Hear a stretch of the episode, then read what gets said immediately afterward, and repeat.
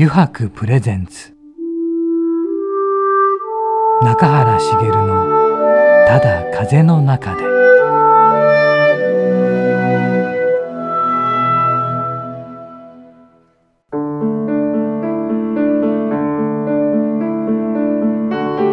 皆さんこんにちは。声優の中原茂です。中原茂のただ風の中で。今回もですね横浜駅から徒歩10分ほどのところにあります湯泊横浜本店よりお送りしてまいります。さて今回のお客様なんですがね前回に引き続きデザインプロデュース会社セメントプロデュースデザイン代表の金谷勉さんです。中垣くん、ね、はい先週はいはいはいはい今週になるんだけどねはいはいはいはい。どんなんなるかね。いやもうそれもそうなんですけど、うん。今回そうだ？今回そう。これ言って言って言ってな中垣くんななねなんとですね、記念すべきうん。うん100回目の放送となりま素す晴らしい。ブラボーブラボー。ありがとうございます。皆さん。うわすごいね。いやーいつ本の間にか当ね。にいつの間にかでしたね。すごいね。えー。コロナ禍始まって。えコロナ禍で本当始めて もうね本当どれだけやっていけるんだろうっていう不安もありましたけどね。ほんといやー続けてよかったっていう思える100回目。うん100回目そして金谷さん。金谷さん。ねえじゃあねあのいろんな話がまた聞けると思うのでね、それでは早速ねお話を聞いていきましょう。行きましょう。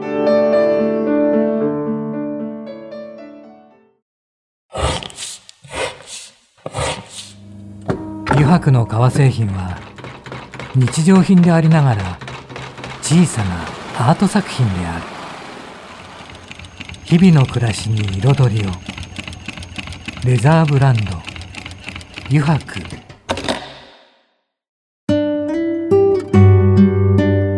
油白プレゼンツ。中原茂の「ただ風の中で」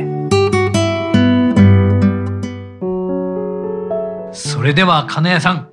今回もよろしくお願いいたしますよろしくお願いします。よろしくお願いします100回おめでとうございます。すごいですね。100回。それもコロナ禍です。コロナ禍からはい100回ですごいですね。よくでも本当ね、ええあの段階でスタートしてよく続いた いやそんな貴重会にすいませんみたいな。もっとなんかねあの100回っぽい人が他にもいたんじゃないか。100回だからこそのだから谷ですよこそのもう中垣君たっての金谷さんでっていうすいませんはいなんかありがとうございます。はいこんな貴重な会に。また今週もよろしくお願いしよますろしくお願いします。まあなんか前回もね中垣君ねいろんな話をお伺いしてきたわけなんだけども、まだ確信に何も迫ってないですねていう。会社の始まり喋って初めてた喋ってね でもそこ絶対みんな知りたいところですからね。はだってはい一番ねそこがねなんでそんな風になってったのかっていうかね、はい。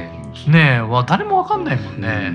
そうですね。なんかテレビだといい感じで大体ね。旗から見てると本当にもう右肩上がりでガーッとそう。そうそうねそんなわけないですよ。もう。最初からスコーン飛ぶ鳥を全然いかないでしょ勢いってこういうことだなってそれがね感じですけどこのね。間さっきのエクセンシもグラフを見せていただいてね。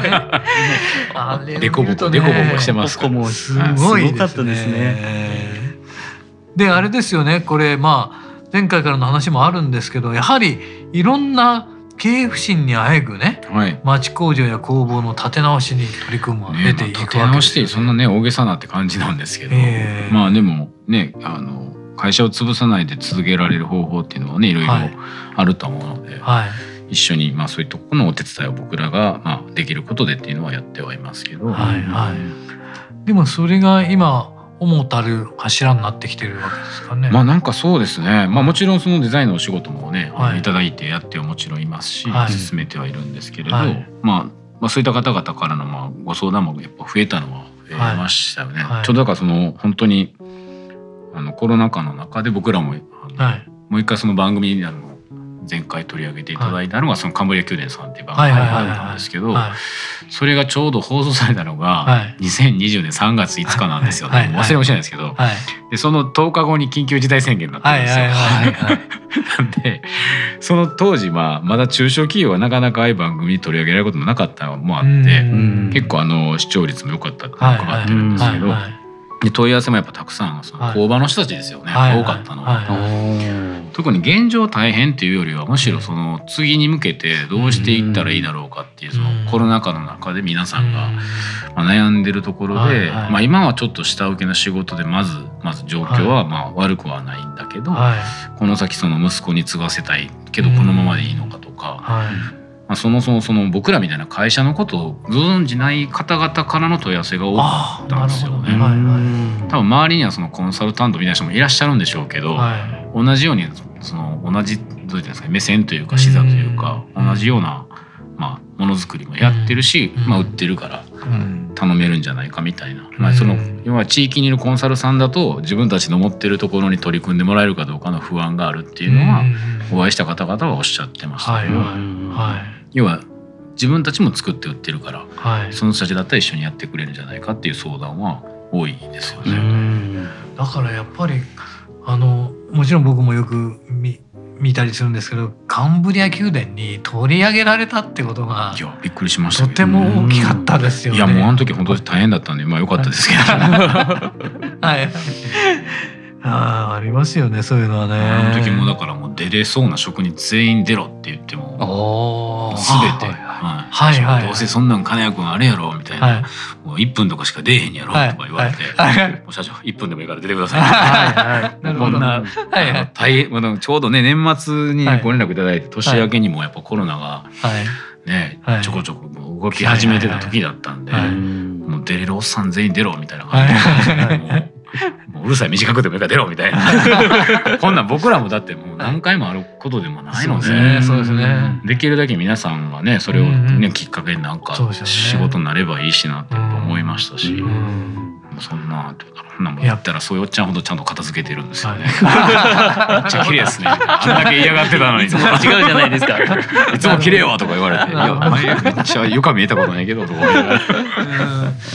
でもえ影響力はやっぱ強いですよね。まあ、まあありがたかったですよね。自分たちとしては別にそれがメインでこうね押してきてる事業ではなかったですけど、はいはいはいただまあね頼られるってことはそれだけまた自分たちも応えていかないといけないので、うん。まあ、悩ましいところは僕らも一緒ですよね。同じ中小企業という立場で言えば、まあ、お悩みも僕らも当然たくさんあるので、うん。ね、人の課題ももちろん解決しなあかんですけど、うん。自分らもどうやって生きていったらいいかっていうのも、うん。まあ、すごい葛藤はありますけど。うん。今のまあそうやって町工場さんとかあの下請け会社の、その金谷さんが見てて一番の課題というか何をいなんですか、まあでもね長垣さんたちもものづくりされてるんでね、はい。あのまあされてる方々の中でやっぱりねうまくできてる人ばっかりじゃ当然ないんですけど、やっぱできないことはねたくさんやっぱあるのはあるでしょうけどね。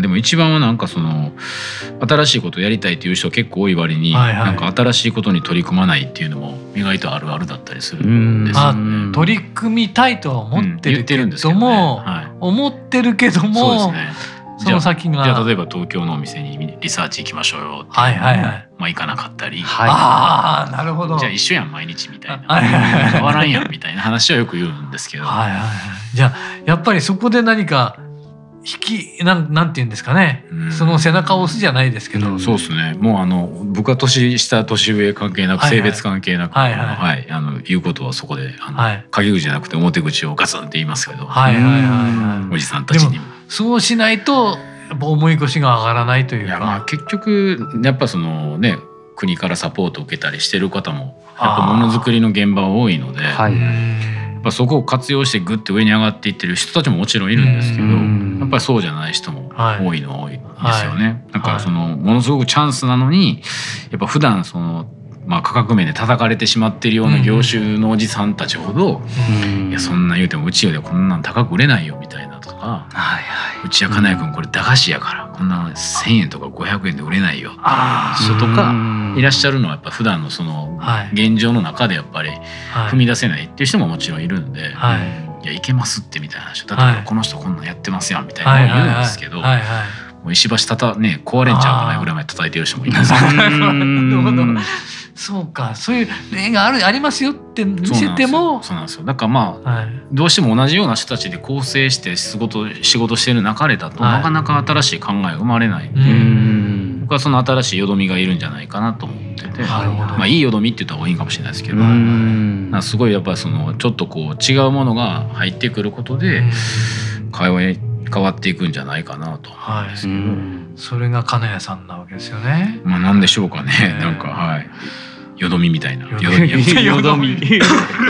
あまりよどみっていうとよどみ。いやでもね僕よどみって実は好きな言葉でなんでかっていうとですね、はい。実はあの大阪の人は知ってるんです淀川っていう、はいはいはいはいまはい。あ、淀はいはいの淀もの語源なんですけど、うんああそうですか。その昔淀むって実はとてもいい言葉で使われてたそうなんですね。淀川って実は僕大阪案内のおっちゃんに教えてもらったんですけど、はいはい。3本の河川が1本になって淀川になってるんあですよ。そうなんですか。その3本の河川が1本になってるところを淀と呼んでてはいはい。であの豊臣秀吉の嫁は淀君。ってい。う、はい。力強いって意味の象徴が当時使われてたのが淀、まあ、3本の河川が1本になってるっていうことで、力強さの象徴として淀が使われてたらしいんあですよ。そうなんですね。だからその河川が一本になるってことは、は違う川と違う川がまあ当然交わってうん。一本の河川になってるっていうことなので、はい。はい。実はよどみっていうのはそういう象徴として使われてたっていうのをその大阪のあのはい。あの案内人のおじさんに教えてもらって「よよどってめっちゃええ言葉やん」そこからなんかいいよどみっていうのはなるほど。そうなんですそうなんです。違う河川が会社に入っそのね、工芸の業界とか工場に流れてくればそっか。いい川になるんじゃないかっていうかそのね違う河川になるんじゃないかっていう。あただ同じね一本の河川だと強くはなれないんじゃないかっていうのはさっきの「よどむ」っていう言葉なんですけど、うん。はいはい。そうなんですよ。そっか確か確かにそこにいるとね気がつかないことありますよね。中に入っちゃってるとね。そうなんですよ。だけど外から見てると人間たちはなんであんなことしてんだろうね。こうすればいいんじゃないかっていうのがあったとしても中の人はそんなこと言われてもでできるわけなかろうみたいな。うちの会社では「よどめ」ってよく言うんですけど。は川が並行して流れてるとはい。ずっとそれをよどまないわけですよ、はいははいはい。はいそれぞれの川はその川の水質でね保たれるかもしれないですけど、はいはい。勢いもそのままなんですよね、違う水流が交わることで会社ってやっぱその今永井さんとも一緒だと思うんですけどチームでやることの意味ってそこだと思ってて、個人作家だと一本の河川なんですけど、はい。まあ、20人いれば20本の河川があって、一本にならないとチームでやってる意味はならないんですよ、はいはい並行して流れてる20本の河川だったら作家が20人いるだけなんで、会社は大きいうねりは生まないなと思うんですけど、まあ、よく僕そんな最近おっちゃんの話を思い出したい 淀川ってすげえんだな。今汚い川やけどって思いながら、なるほど。はい、思ってますね。であのいろいろあと金谷さんもはい。SNS 上でいろんなことを発表されてますけど、ノートなんかにも書かれてますけど、は今の、まあ、さっきちょっと雑談でも話はしたんですけど、うん。学生たち今講師をされてますよね、はい、なんか学生たちに思うことってありますか？そうですね。僕ちょうど教え始めたのが2000な何年だろう。もうでも10年近く今はいはいはい。学校の方には行ってて、はい。もうそれもぼ母学母あの母校なんですけど、はいはいはいあの母学部からは全然呼ばれないんですよ。はい。先生からも使われてなかったんだと思い。ますけどはい。い。まだにあのはい。なんか単位落とされかけた先生をすれ違うとちょっとドキドキして。50歳にもなってドキドキするみたいな。でもなんかその毎年見てるとはい。なんかそうですね。まあもちろんこうやり方で開発していった方がいいよっていうそのメソッド的なことはもちろん授業でやるんですけど、はい。はいやっぱ最後の際のところでグッてこう強いものをあの出してほしいっていうのをよく言ってて、はいだからそのコントロールっていうのは、まあ、野球で言うとなんですけど、はい。まあ、働いてから教えることは全然できるんですよね。うんはいはい。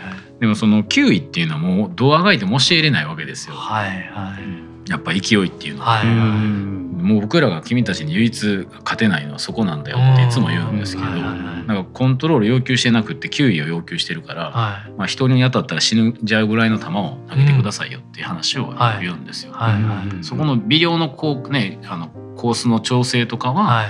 社会人になって学んでいくしかもちろんないんですよ、はい。教えられることなんですよ、はい。それはテクニックと言われてることだと思うんですけど、はい多分あの製造のお仕事なんかもそうだと思うんですけど、うん多分それ僕らの業界も一緒で要は何がやりたいんだろうかっていうのが、はい。円が小さいと分かんにくいんですよね。円がでかいとうんそれを削っていく作業っていうのがいわゆるその調整とか補正とか、もうちょっとこうした方がいいんじゃないのかっていうアドバイスが聞いてくるんですけど、最初にまとまっていいかもしれないんですけど、おもんないなみたいなのがはもったいないなよくフルスイング系って言うんですけど、町工場の方々も最近自分たちでものづくりして、はい。うわどっかんこれどうやって売んねんみたいな人もたまにいらっしゃるんですけどはいはい。はい展示会に、はいはい。むしろそれはそれで面白いなと思ってて、はいはいはい。そのなんかいちいちマーケ的なそのね、ぎはい議論とか技法とかでやってきてないんだろうなとは思うんですけど、なんせここに出たかったんだなっていうのがうん。むしろちょっと僕は微笑ましく見たりはするんですけど、多分ここに来ていろんな人にはいでっかいなとか重たいなとか言われてるんだろうなと思って 社長また重たい言われましたよとか言ってやっぱ重たいんちゃいますみたいなのが持ち帰っていけると思ったけど重たいんかみたいな。こんな iPhone ケース誰も買わんでしょみたいな話で開発は進んでいくんだろうなと思うんですよ。なるほど。はい。はい。それが最初にやりたいことは何やったのかっていうのも当然あるんだと思うんですけはいはいどそれは学生にも同じことを言はいってて、はい。意外とこうなんか正解を早道欲しがる人はうん。多いなというどうしたらいいですかみたいな質問が多いんですよ。ああ、なるほどね。考えんかいみたいなのあるんですけどどうしたらいいですか？なんか例えばこうよくあるのが大体出してくるアイデアで毎年いるのはアウトドアでこういうのを使ったらいいかと思って考えましたっていうのがいるんですよ。はいアウトドアショップ行ったって言ったら行ってないんですよ。アウトドアやってる人に聞いたって聞いてないんですよ。SNS なんですよ。はいはい。いやだからもう結局そこで完結しようとするんで企画自体はなんか非常にまとまって聞いたような企画だなって思うようなことは出てくるんですけど、はいその中の話こう突っ込んでいくとその熱とか思いとかはめっちゃ薄いんですよ。えこいつ本当にこれ使うこれだって本当に使ってみたとかいや使ってないですみたいな。アウトドアしたことあるのないですみたいな。じゃあなんでこれしようと思ったみたいな。はい。もうどんどんなんかもう突っ込みの穴がもううわー出てくるんですよ。そもそもじゃあなぜこうしたんさみたいな話なんですよ。はい。でもその中でもすごいなっていう学生もやっぱりいたりもしてて、去年かな卒業制作展で見た時に、はやっぱコロナ禍で結構みんな内向きな作品が意外と多かった中で、はい。ご実家が和菓子屋の学生だったんですけど、うん。はい。僕は教え子じゃないんですけど、はい。その子面白かったのは実際に和菓子の工房に修行に行って卒業制作を作ってたんですよ。はあはい。でどんな和菓子だったかというと、はい。あの妊娠されてるお母さんに十月10日生まれるまでに送ることを、まあ、する和菓子だったんですよね。はあ。和菓子屋さんがする新しいサービスとしてのメニューとして面白かったしはい十月10日毎月はい。和菓子がお家に来るっていうストーリーも素晴らしかったし、その十月10日の和菓子も自分で作ったのがうん。すごかったなと。あーすごいですね。素晴らしい。すごいです修ね。行に入ったってすごいですね。まあそこはもう味とかを超えたところだと僕は思ってるわけですよ、はいその味とかが今言うコントロールというならはいはいはいはいばやりたかったことがすごくできてて、はい。自分なりにそれを形にしたのははい。素晴らしいなと思って。そうですね。年僕の教え子でいた子はあのいそれこそ福井の越前漆器にはい。行って、はい。あのアクセサリーを作ってるんですけど、まあ、自分で全部塗ってしあのあの先輩職人さんに学んで修行に行ってた子が行っててアクセサリー作ってました。それはもうまさにあの BTS 何個が好きな人たちがつけそうな漆のアクセだったんで。あ ただ塗りの技術とかはさすがにまあねまだまだその学生の素人なので、はい。まあ、ちょっと荒いんですけど、はい。面白いと思いました。はブンってこうフルスイングなはいはまあ売れる売れないのツッコミはまたアクセの専門家の人からその細かく突っ込まれると思うんですけど、はいそれは僕はまあ別にうん本当にその商品化していくためのい。はいコントロールであって、はい。やりたいフルスイングがはいサバイまで行って漆塗ってアクセ作ってやりきってんだっていうのはいやす気ごい持ちいいなと思いました。それはすごいいですね。はなんかそういう子は逆に減ってるなっていうのも思うのが一つですよね。い。減ってますか？うーんなんか意外とこの感じでいいだろうって持ってきてる子も多かったり、うん。特に海外の留学生もやっぱ増えてきてるのもあるんですけど。そうすね。い。ややっぱでもそういう子はでもいますねやっぱり、まあ、国立でもですけど。うん。でもこれしたいんだなっていう人はやっぱりそれはすごいこうグッと強さを感じる子はやっぱりいますよね。うん。でも少なくなってるのは事実だとそうなんか SNS もうこうなってきてるからかなとかいろいろ考えてしまうんですけど。逆逆にもうすぐ即手に入るからですかね何か情報が。そのさっきの漆の子も、はい。夏場にあのその聖火台はあの川田アートキャンプって言ってあのまあもともと水害があったエリアなんですけど、はい。その過疎の村に有志の学生がいてアートイベントをはするっていう有志のイベントがあるんですけどそこに行ってこう鯖江の現状とか越前の現状を見て、まあ働きたいと思って I ターンで行くやつも多いんですよね。はいはやっぱそこにフィールドワーク行った人たちはやっぱ強いですよねなんかそういう現状に触れてるので。うんでそこからその彼女も漆のアクセル作りたいって思ってはあもう一回訪れて作りに行ってるんですよ、はあ。すごいでもストアーズで売るんですってこの間あったら言ってたんでマジかよと思ってすげえなと思って、そうですね。はい、やる気がもうはみ出てるんで、うん。はい。で実はどこそこに今工房に応募してるんですっていうのは知り合いの工房だったんで,、はい。でまだ返事いただけてなくてって言うからマジかと思って、はい。社長に連絡してこの工芸の業界に入りたいという希少種を何今寝かしてるんですか 早く取れみたいな話をしてええみたいな。カナさんの教え子なんですけどいや教え子やけど取っときなあれや取っときな。おらんからこんな子みたいな。なるほど。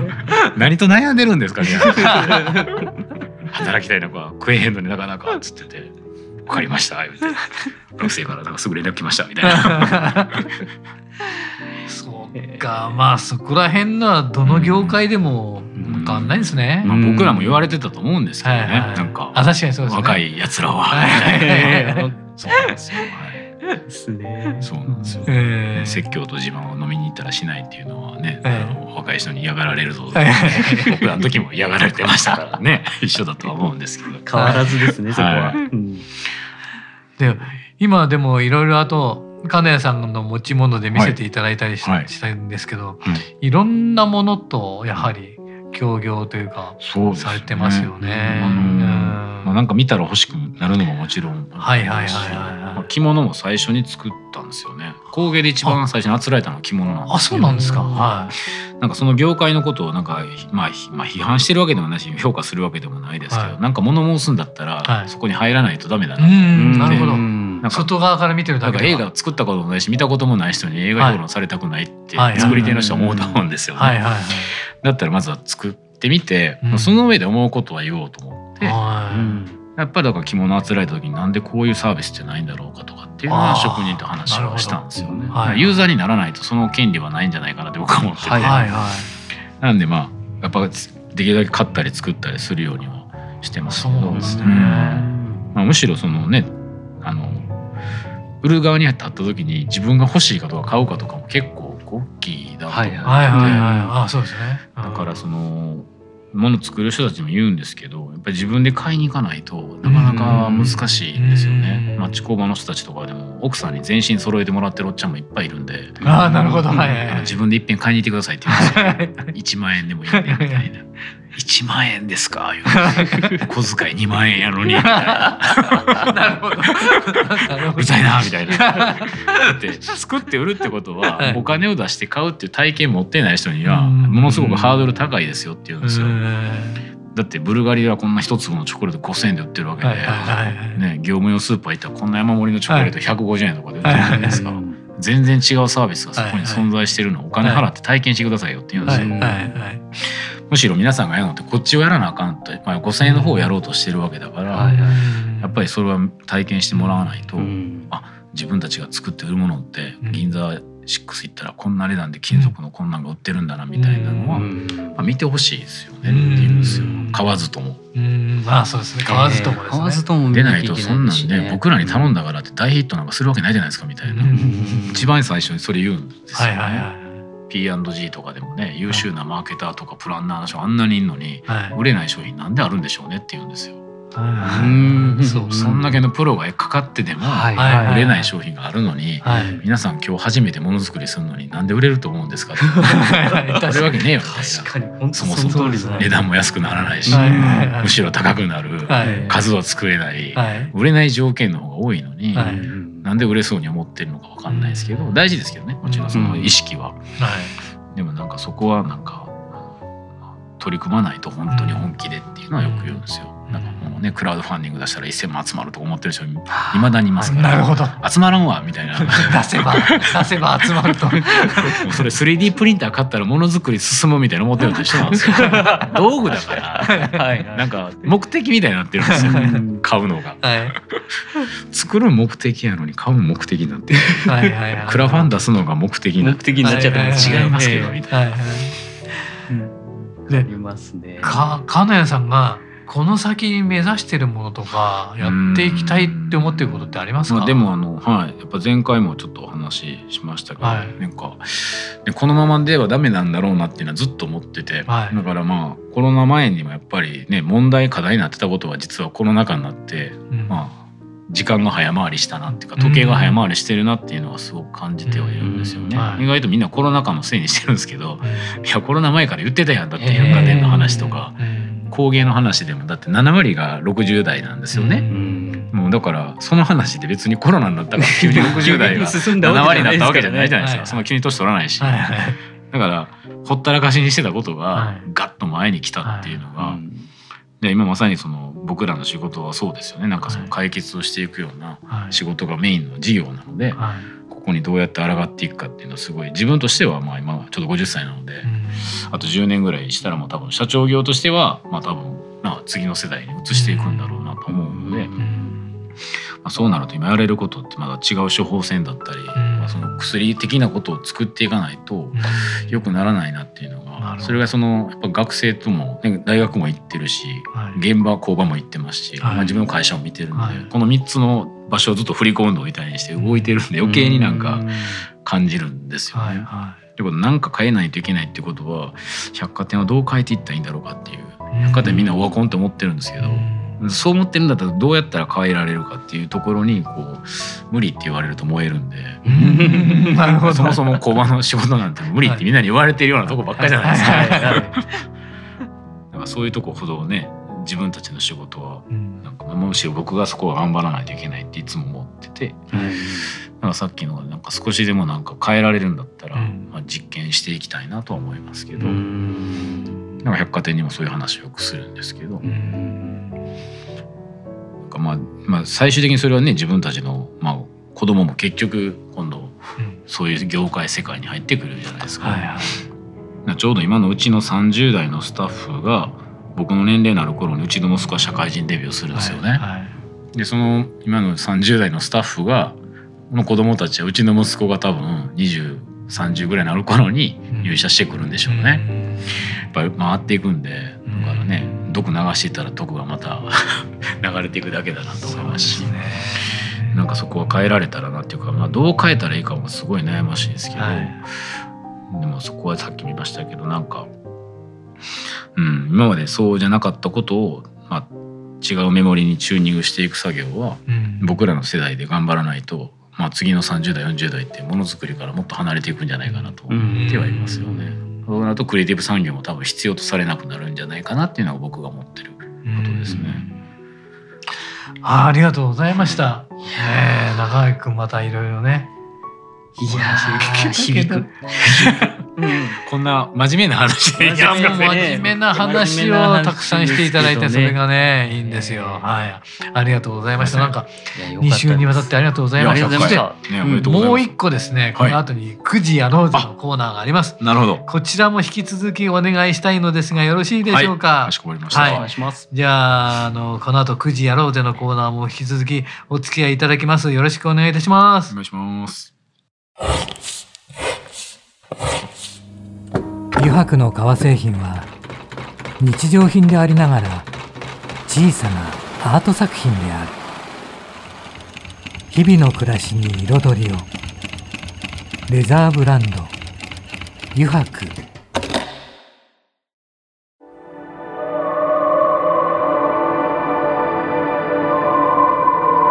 油白プレゼンツ。中原茂の「ただ風の中で」さてここからの時間はですね9時に書かれた質問に沿ってゲストの方とトークをしていこうと思います。9時やろうぜのコーナーです。さて金谷さんここに9時がありますから引いていただけますでしょうか？はい。お願いします。じゃじゃん。じゃじゃん。じゃじゃあ、んすみません、すみません、これを。はい。さて何でしょうね。何でしょう。はいなんかいっぱい書いてあります。えー大阪府吹田市出身ということでやっぱりたこ焼き器は持っていますか？ありますね家には。はい普通に。やっぱりあるんですね。お好み焼きもね別に、はい。あのホットプレートももちろんありますはいはいはい一番困るのはだからはい東京から来た人に、はいあのお好み焼きとかたこ焼きのうまい店って聞かれると困るんですよね。家で食べるんで、ああなるほど。大阪の人同じこと言ってました自分家でね、はい。作って食べるなんんでで食べに行かないじゃないですか。そもそも。はいなんでどこがうまいかとか全然知らないですよね。みんな自分とかがうまいとね自分で作って、まあむしろ残り物でバッてやっつけてまうようなもんだったりするので、そんな高級なねお好み焼きとかでね会食で行ったらなんか一瞬で終わってしまうじゃないですか。ひっくり返した瞬間からもうねと食べていくんで。なるほど。ね。たこ焼きですねありがとうございましたやっぱり持ってるんだね、ええ。ありますあります。ね。モロゾフのプリンカップもある。関西あるあるってありますよ。さて次はじゃじゃんあ愛して愛してやまない金谷さんのお気に入りを教えてください。お気に入り？ありますか？愛してやまない。ですか？はい。まあでもそう考えたらこれとかは一回なくしてもう一回買ったぐらいなんで。そうですね、はいはい。そのシルバーの名刺入れ名刺ケースはそうかもしれないです、すごいです。それすごいですよね。素敵です素敵ですよね。愛してや。そうですね。なんかまあもう基本こうあつらえてもらったりしたものはこれもなので一回なくした時にもはい。一回壊れた時も修理もしてもらったりはいはいはいその時はあの真鍮の名刺ケースを職人さんから「これその間使っといて」って言われて、はいはいうちのスタッフが「10万の名刺ケースって台車が来るんですね」って台車なそれも立派な台車。台車とか大名刺ケースって言ってるのがその間これ使っといてかね。さ言われて「おお」と思って「あれだます」みたいなこれこれもいいなみたいな。10万こんなんあんのかみたいな。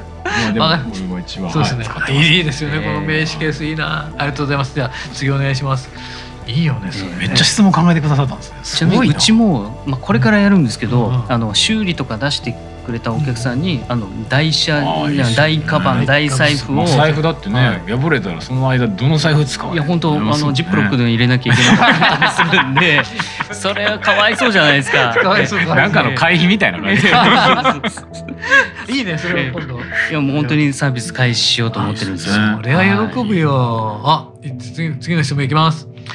えー年間200日。はい地方で過ごすと風の噂で聞きましたがはい。お気に入りの場所あ。または思い出深い場所はありますか？これは。忘れんとこだったなとか。あー。えー、あとこれ美味しかったな。あ美味しかった店は結構石川多いんであれなんですけどね、はまあでも飲みに行く店は結構はいあるのでいろいろここ行ったらここ行こうかなとか、ここ行こうかなとか。ああもう決まってるわけですね。はい。ホテルとかは最近のお気に入りで言うと金沢のホテルで、はい。あのクローゼットがあのどういうんですかね、あの脱臭機になってるやつ知ってます？エアクリーナーみたいなあーはいはい知ってます。あの、どこやったっけな？出してる会社の、はい。そこのホテルは金沢のこの2軒のホテルの2部屋ずつしか採用されてなくって、え LG の出してるやつなんですけど、はいはいはい。ーそれはなんかすごいいいなと思って気に入ってそのホテルに泊まるようにしたりまして、面白いですじゃあまたお願いします。そうかそんなところもあるわけですね。ありますあります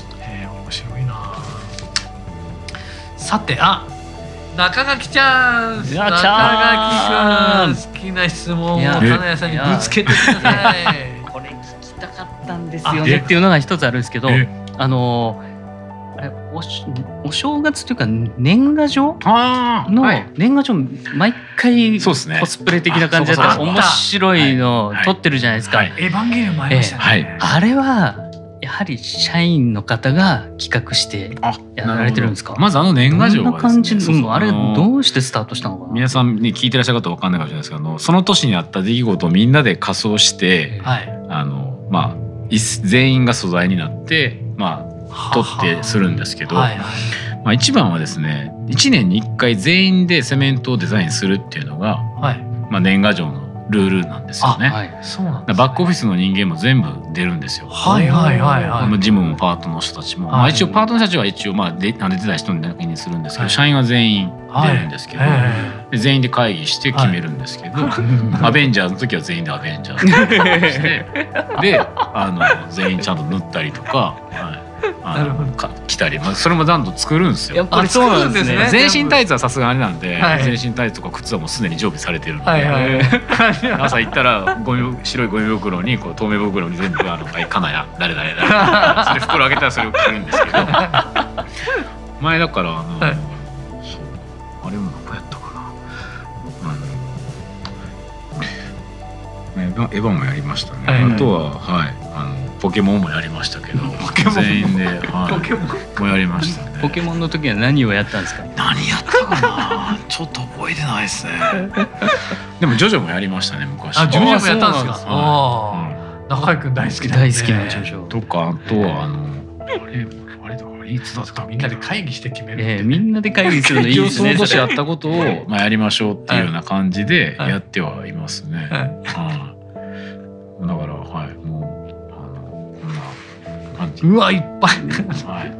あるー。これはあのミニオンの時は、うわ、全員ミニオン。はい、これちゃんとユニバーサルスタジオうわ、本当だ。周りから斜面の嵐。うわー、すごい。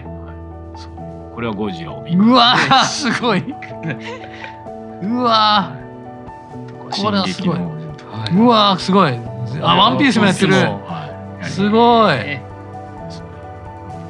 ね。うわー、とか今これはすごい。懐かしいですね。こんなのもやってますね。本格的に。なので、もう、はい、この時はラプソディを全員で。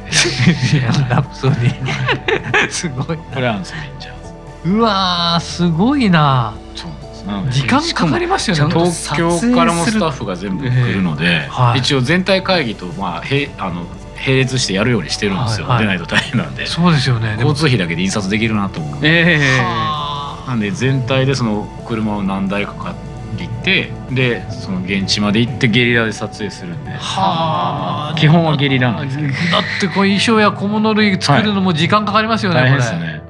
その時一番安かったですね、セメント配送。安かった。セメントセメ班ント班これが一番はいかからなかったはい、これ一番安かった。確かに。うん。これはだいたい年末ぐらい来るとスタッフが今日は全身体操クリーニングに行ってきますとか あそんなシーズンかと思って そんなシーズン。えこれ企画からどのぐらいの時間かけてやってる一応ですねもう8月ぐらいに話をして8月？あーですよね。10月ぐらいにある程度撮影をしようって話で動いてて、うん。はいで10月にあの僕らがその明日セメントの明日を考える明日会議っていうのがありまして、はいはい。全員が集まって会議するんはいですけど、はいまあその会議に合わせるとその日程ぐらいで組まないと、まあ、うわ11月だともうちょっと遅いんで、はい。10月ぐらいにやろうと思ううとわ8月ぐらいに企画会議というか皆さんでアイデア出して、はいはいで意外と映えなやつもあるんですよ。なんかスーツ系のドラマ系のやつとか銀行系のドラマとかあったじゃないですか、はい。はい。ありましたありましたはい。はい。はい。はい。半沢直樹みたいなのとか意外と思んないんですよ、ねえーそうですね。仮想感ないじゃなはい。い。です。か、意外とああいうのってネタ上がるんですけど、はい。すぐボツになるんですよ、はい。はい。うん。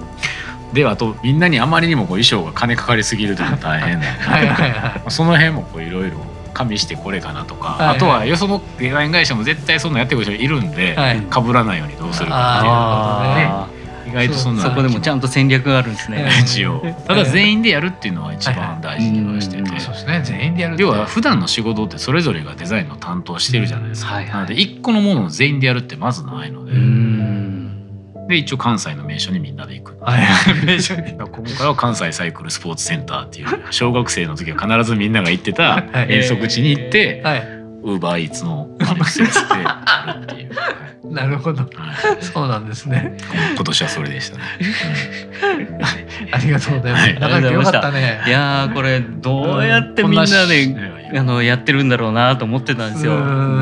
やっぱやりたくないっていう人もいるんじゃないかなと思いながらも。実は一番最初の面接時に言うんですよ。はいあのうちはこういうのがね、あ面接時にはいありますよってい。いですか、はい大丈夫ですか？って、そのまあ全裸はないけど、まあその全身タイツを着るし、はい。顔に塗ることもありますよっていうのが、まあそれが嫌だったら無理かもっていうはい。のは事前に。面白い。入社時最初に言うんですねもちろん。えー。出ないとやりたくないっていう人も出てくるじゃないですか いやだからあるって言ってるやんみたいな。スパイダーマンだったら顔赤く塗るよ その子はだって入ってパーなしのパートの女の子はこれ、はい。これいきなし顔塗るんですか？みたいな顔塗られてましたけど、赤い。文字ばっかり入れられてお母さんですけど。そんなんで僕も50歳ですけど。楽しいですね。楽しい会社ですね。ね。やもう金谷さんありがとうございました。いやこちらこそありがとうございます。9時やろうぜのコーナーも楽しかったです。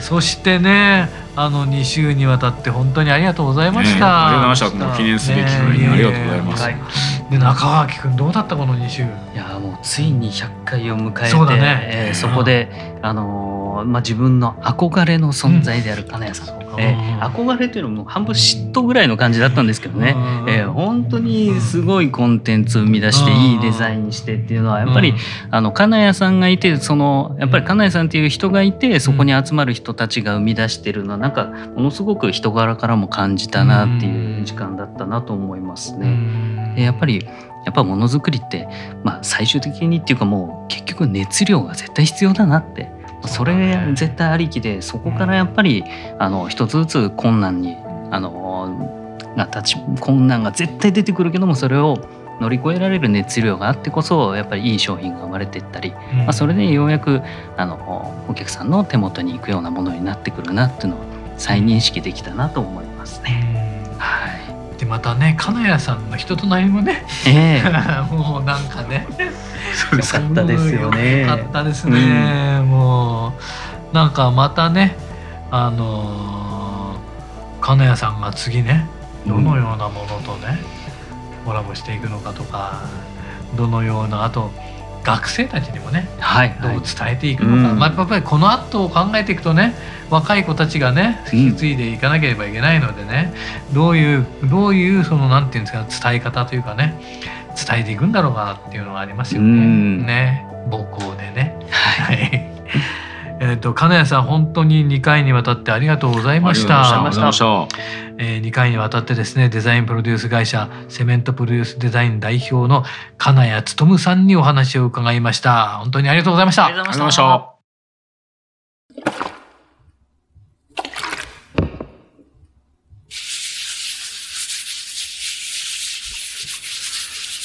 油白独自の手染めのグラデーションは川に新たな命を吹き込む。色とりどりの空の情景。青く深い海。誰もが感動するあの一瞬を閉じ込める。レザーブランド油白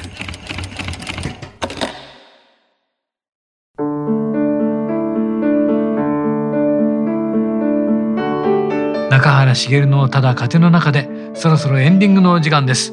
さて今回はいかがでしたでしょうか？今回はね記念すべき100回目の放送でした。はい。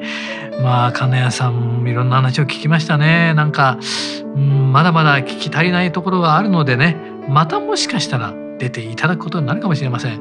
そしたらまた皆さん楽しみにしていただきたいなと思います、えーそれではまた来週この時間にお会いしましょう。中原茂のただ風の中で。お相手は声優の中原茂でした。